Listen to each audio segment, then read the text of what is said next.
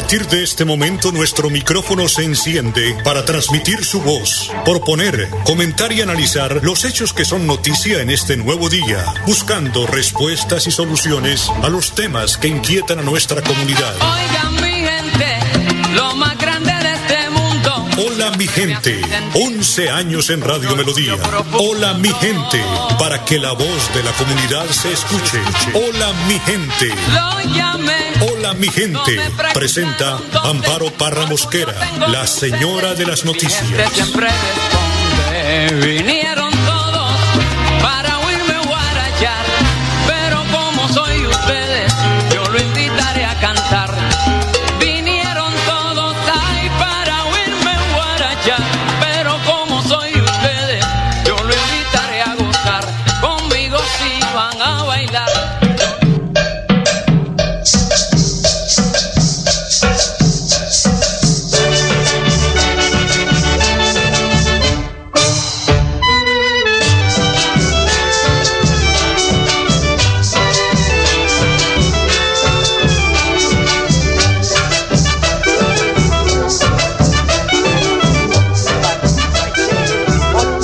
Mañana, un minuto, oyentes de Hola mi gente, tengan ustedes el mejor de los días, temperatura de 19 grados de temperatura, cielo muy nublado, está hasta ahora el pronóstico del ideal. Hoy es miércoles 24 de noviembre y hoy se celebra el Día del Agrónomo en Colombia. La fecha que fue establecida desde el año 1958 durante el primer Congreso Nacional de Agronomía en la ciudad de Medellín busca honrar el trabajo realizado por todas las personas que se dedican a la agronomía colombiana y que tienen como su principal objetivo mejorar el proceso de producción y transformación de los productos agrícolas y alimenticios. Son las 8 de la mañana, dos minutos. Felicitaciones para los agrónomos aquí en el departamento de Santander que festejan hoy su día. Y 72 años también cumple hoy el cuerpo de bomberos de Bucaramanga. Felicitaciones para ese puñado de hombres y mujeres que dedican su vida al servicio de los bumangueses en atender emergencias muy frecuentemente, además exponiendo su vida para salvarla de otros. Feliz aniversario a nuestro cuerpo bomberil de la capital santanderiana.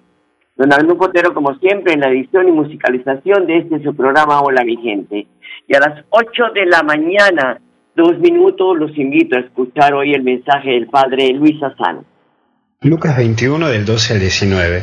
No te preocupes, ocúpate. Lo primero que vamos a ver es la persecución.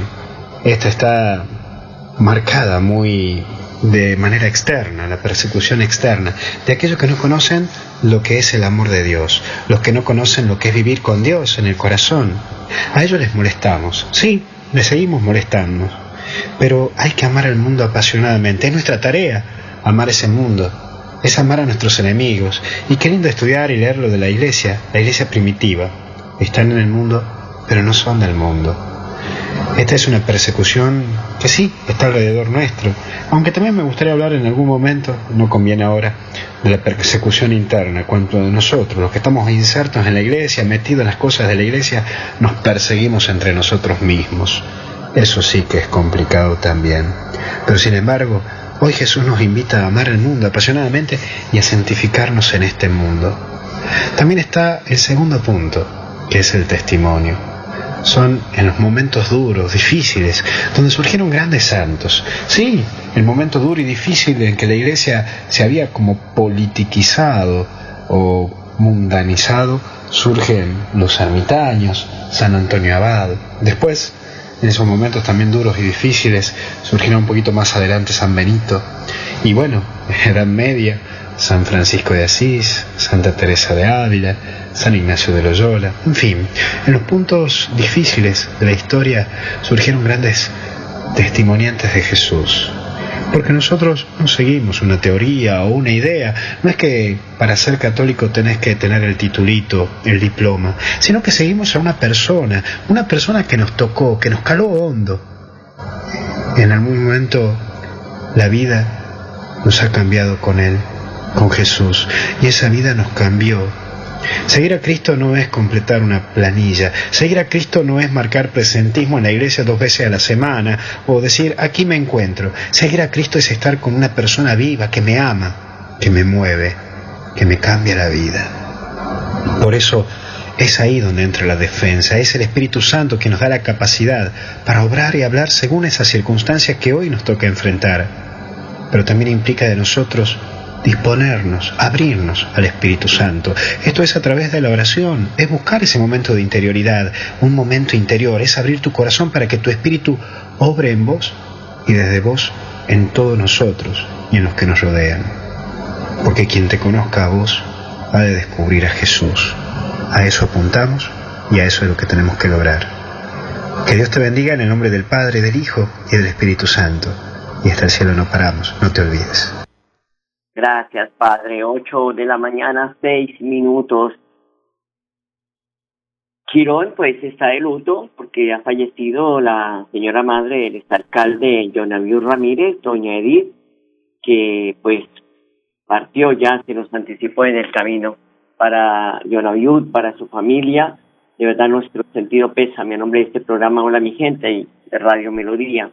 Y también el gobernador de Santander ha expresado sus condolencias para el doctor Jonaviu Ramírez, director administrativo de la Cámara de Representantes, es alcalde de Girón, que dice que hoy, quien hoy despide a doña Edith, su querida madre, dice, mis oraciones están con usted y su familia, mucha fortaleza, y de verdad mucha fortaleza, porque los padres, nuestros padres nos enseñaron a caminar, nos enseñaron a hablar, nos enseñaron a sumar, a restar, nos enseñaron las vocales, nos enseñaron a crecer, a ser hombres de bien, pero lo que no nos enseñaron fue a vivir sin ellos.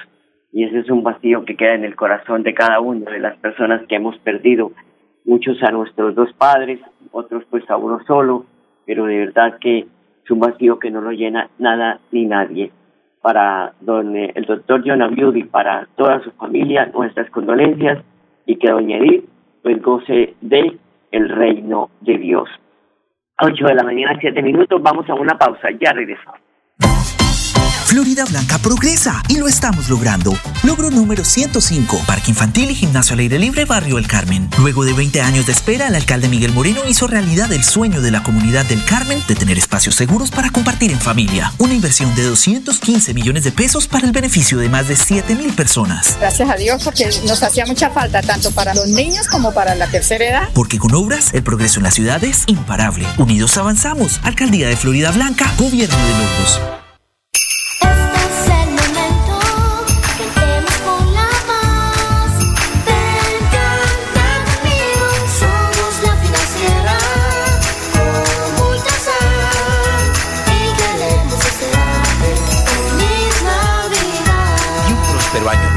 2022. En esta época tan especial del año, anhelamos reencontrarnos y compartir junto a nuestra familia y amigos momentos memorables. Por eso, en estas fiestas, disfruta con Banti el calor de tu hogar rodeado de las personas que más quieres. Feliz Navidad y próspero año te desea Gas Oriente.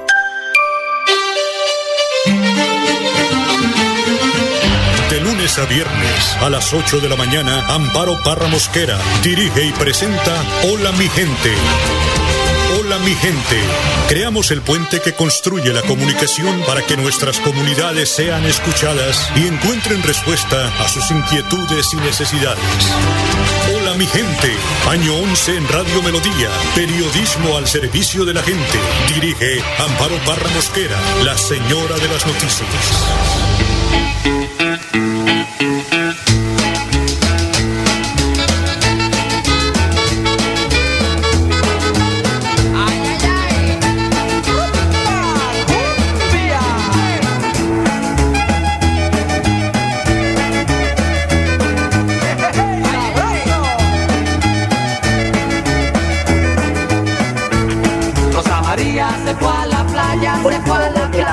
Nueve minutos, ay como dice mamá Sarita, ahí fue puerca. Este, este, este temita lo grabaron ayer, ¿no? ¿Cuántos años Rosa María bailando estas navidades? Rosa María se fue a la playa, se fue a la playa, se fue a bailar. Bueno, ahora sí hablemos de los dolorosos, porque este martes el Ministerio de Salud confirmó el fallecimiento de cinco personas por COVID-19 en Santander. También reportó, oígase bien, 234 nuevos casos de contagio. Ayer en el país fallecieron 50 personas por la enfermedad. Solo para. Por eso el Comité de Vacunas aprobó una tercera dosis de la vacuna contra el COVID-19 para población entre 18 y 49 años de manera progresiva, de acuerdo con las etapas dispuestas en el Plan Nacional de Vacunación. Según la cartera de salud, pues estas dosis de refuerzo se aplicarán a los seis meses de haber completado el esquema de inmunización de las dos dosis anteriores. Desde este miércoles 24 de noviembre, el personal de la salud, su apoyo logístico, médicos tradicionales, eh, pues sabedores ancestrales, pilotos, tripulación nacional que trasladen pacientes y otros grupos priorizados en el decreto 630 del 2021 podrán aplicarse la dosis de refuerzo si cumplen con el plazo de los seis meses de la segunda dosis, ¿no? En más de 20 mil niños están vacunados en Bucaramanga contra COVID. Desde el 30 de octubre, los niños y niñas entre 3 y 11 años iniciaron el proceso de vacunación contra el COVID-19 en la capital santanderiana. Y también el gobierno departamental eh, está pidiendo a los habitantes de los municipios santanderianos que acudan a los puntos de vacunación, dice en uno de sus trinos. Son muchas las razones y beneficios de vacunarse contra el COVID-19 como ayuda pues a, disminuir la propagación del virus y la probabilidad de que surjan nuevas variantes. No esperemos más, dice el mensaje de la gobernación, vacunémonos. 8 de la mañana, 11 minutos, una pausa, ya regresamos. Florida Blanca progresa y lo estamos logrando. Logro número 86, Polideportivo San Bernardo. Una obra que avanza en un 70% y en la que el alcalde Miguel Moreno invierte 1.500 millones de pesos para el beneficio de más de 5.000 habitantes. Estamos supremamente contentos, alegres, porque nos va a realzar el sector, nos va a traer progreso. Porque con obras, el progreso en Florida Blanca es imparable. Unidos avanzamos. Alcaldía de Florida Blanca, Gobierno de Logos.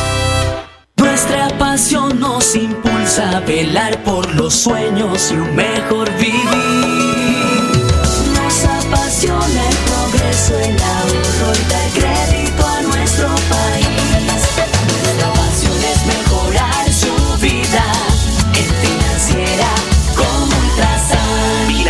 Inscrita a Fogacop. En Fanti hacemos todo lo que está en nuestras manos por brindarte un servicio económico, seguro y amigable con el medio ambiente, para que el gas natural siga estando a tu lado, acompañándote en diferentes momentos de tu vida. Vigilado Superservicios.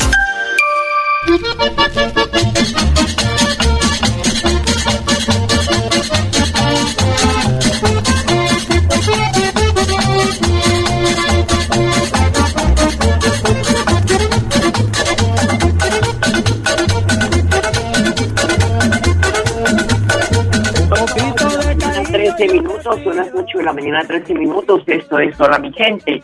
Hoy 24 de noviembre, Bomberos de Bucaramanga está de celebración, cumple 72 años. Dice la señora Yelisa Oliveros Ramírez, que es la directora general del Cuerpo Bomberos de Bucaramanga, que se va a tener unas actividades conmemorativas en la Plaza Luis Carlos Galán, ahí en el centro de la capital santanderiana. Esto va a ser al aire libre en donde hablará de que van a hacer de unas condecoraciones a los mejores hombres reconociendo su valor, entrega y tiempo en la institución. Escuchémosla. Hoy 24 de noviembre es una fecha para celebrar en la ciudad de Bucaramanga, pues hace 72 años existe el compromiso de hombres y mujeres con espíritu solidario, pero sobre todo heroico y abnegado a la ciudad. Son ellos quienes conforman el Cuerpo de Bomberos de Bucaramanga, que prestan la atención de emergencias y la salvaguarda de los bienes y las vidas y los animales de nuestra ciudad. Eh, el reto es grande, estamos hoy queriendo enviar un mensaje sobre todo a la comunidad empresarial, que son quienes han hecho el fortalecimiento de nuestra institución por largos años.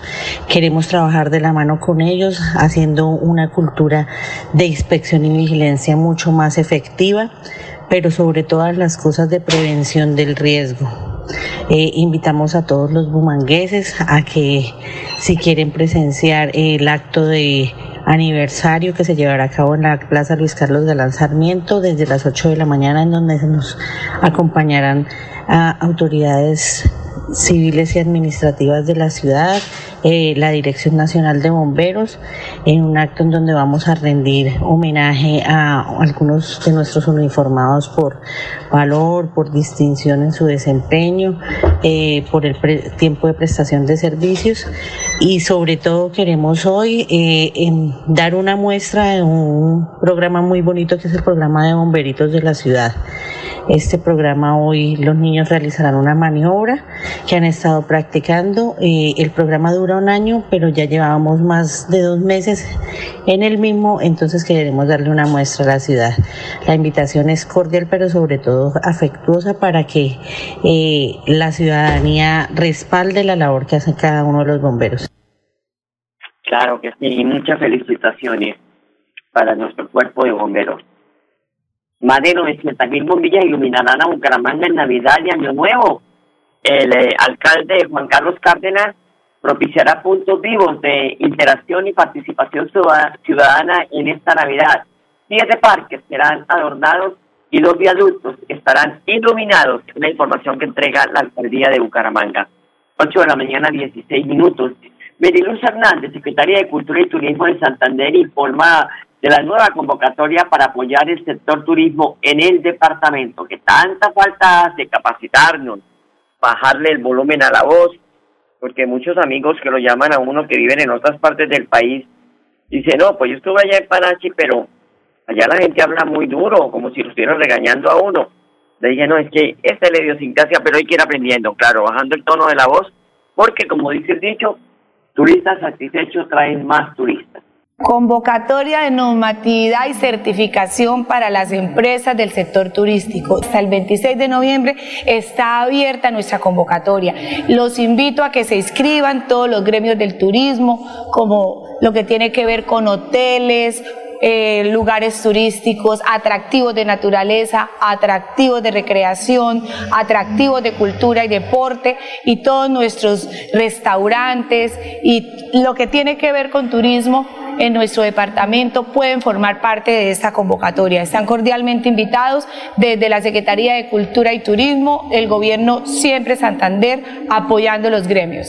Tendremos 120 que serán capacitados y de este grupo de 120 escogeremos 32 que serán certificados. Este es un proyecto importante para el gremio del turismo que ofrece el Gobierno de Siempre Santander en cabeza de nuestro gobernador, el doctor Mauricio Aguilar Hurtado.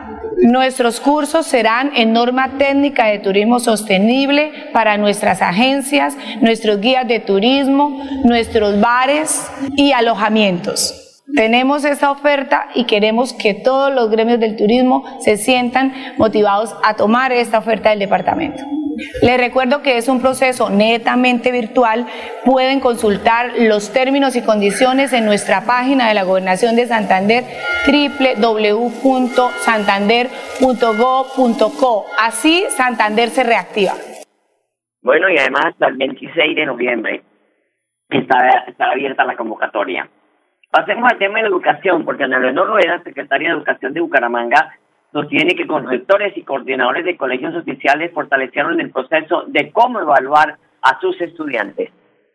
Bueno, nosotros estamos en un taller con los rectores y directivos docentes y vamos a estar en tres talleres con maestros y maestras de las 47 instituciones educativas, haciendo un fortalecimiento del proceso de evaluación por competencias en las instituciones educativas oficiales. Sabemos que en 2020 fuimos la primera entidad territorial en el país en las pruebas externas y hemos venido cerrando, digamos, la brecha en los resultados en las instituciones educativas públicas eh, y privadas. Y lo que queremos justamente es que se haga un proceso de reflexión desde cada una de las áreas del conocimiento, eh, justamente para ajustar esos...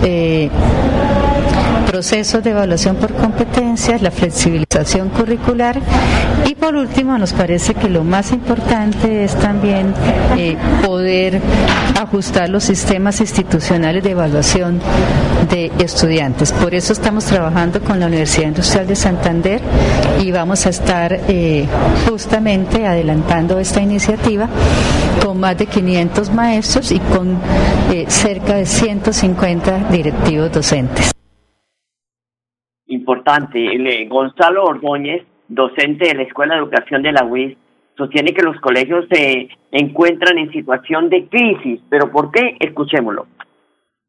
Bueno, es que Bucaramanga está en un momento de, crisis, de, de, toma de decisiones muy importantes.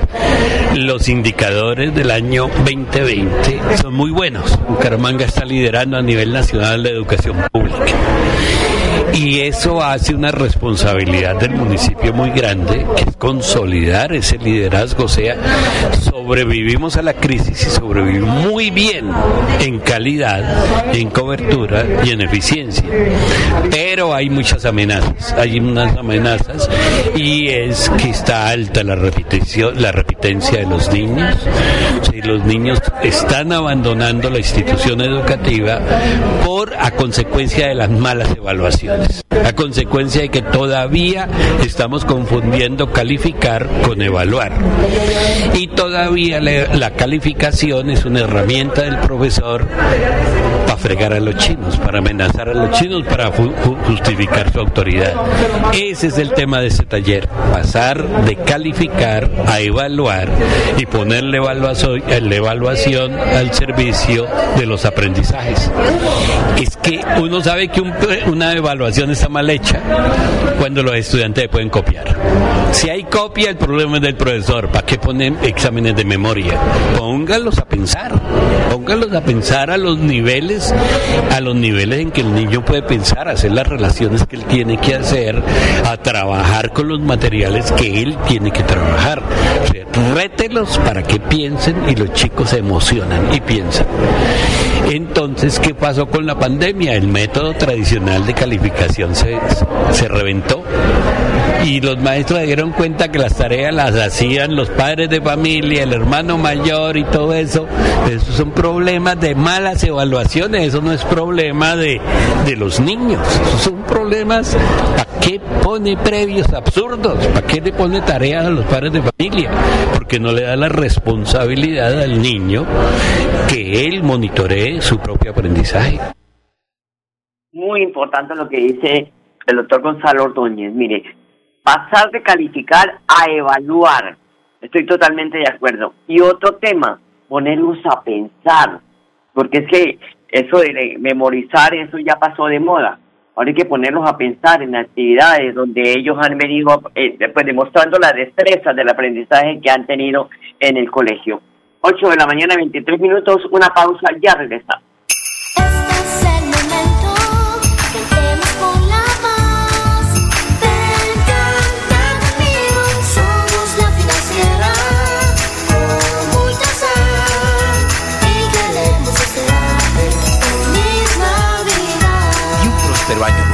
2022.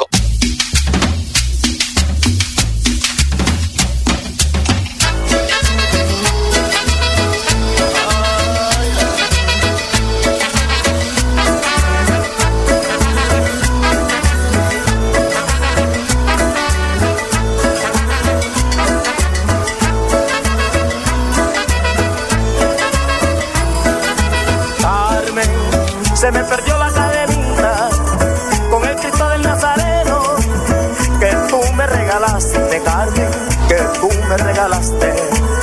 de la mañana, 24 minutos, la Policía Metropolitana acompaña la, pues la campaña, perdonen la redundancia, de la campaña que lidera la alcaldía de Bucaramanga denominadas Las armas no son juego, que pues lleva a cabo en barrios vulnerables eh, sobre el mensaje y la importancia de dejar de lado los juguetes bélicos y por el contrario buscar soluciones en los conflictos a través del diálogo. El general Samuel Bernal, comandante de la metropolitana, explica. Gracias. Lo importante cuando uno comparte con un niño, con esta inocencia, y con estos grandes hombres que van a ser en un futuro es solo alegría, solo cosas buenas, lo que le transmiten a uno esa energía positiva y sobre todo el aprendizaje de lo que son principios, lo que son valores y lo que es la bondad y la inocencia para ser un gran hombre, una gran mujer en un futuro inmediato. En este momento de desármate, de que nos están entregando un juego bélico y nosotros le entregamos un, un, pequeño detalle, le entregamos un pequeño detalle para que vean ese cambio significativo de lo que es tener armas o juegos bélicos a un pequeño libro, un esfero, un cuaderno o cualquier otro elemento que pueda similar algo útil para su sociedad. Estas actividades hacen parte de la transformación policial, de los preceptos y la doctrina y todo lo que nuestro director general nos inculca diariamente para ser mejores policías, para buscar esa transformación de llegar una policía joven a los jóvenes. Sí, efectivamente, la Policía Nacional junto con la alcaldía, este es un trabajo que hacemos de una manera articulada, muy profesional, con un liderazgo muy positivo, haciendo este tipo de campañas de la manera articulada, como una empresa, como una institución, de ese trabajo interinstitucional que genera estos espacios, que el aprendizaje para nuestros hijos, para todos los niños, niñas y adolescentes, generarles unos espacios de cultura, de cambio, de transformación. 8 de la mañana, 26 minutos. Nos vamos y antes contarles que ordenan la silla vacía para la curul de Edwin Ballesteros del Centro Democrático. Esta curul a pesar de que renunció a su investidura y no hay una condena en firme, la figura se aplicó debido a que el representante a la Cámara está investigado por delitos contra la administración pública, o sea, por delitos de corrupción.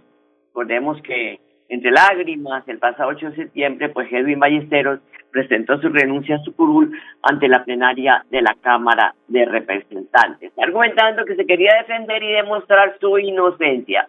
Vamos a ver, pues porque ahora está eh, investigado, pero aún no ha sido condenado. Entonces esperamos porque no podemos ponernos a comentar noticias de el buen nombre de las personas. Son las 8 de la mañana, 26 minutos. Nos vamos. Les deseamos de verdad un feliz resto de día. Los dejo con la programación de Radio Melodía y hasta mañana. Los quiero mucho. Hola mi gente, hola mi gente, hola mi gente, hola mi De lunes a viernes a las 8 de la mañana. Hola mi gente, un compromiso diario con la comunidad, un micrófono abierto para el pueblo. Conduce Amparo Parra Mosquera, la señora de las noticias.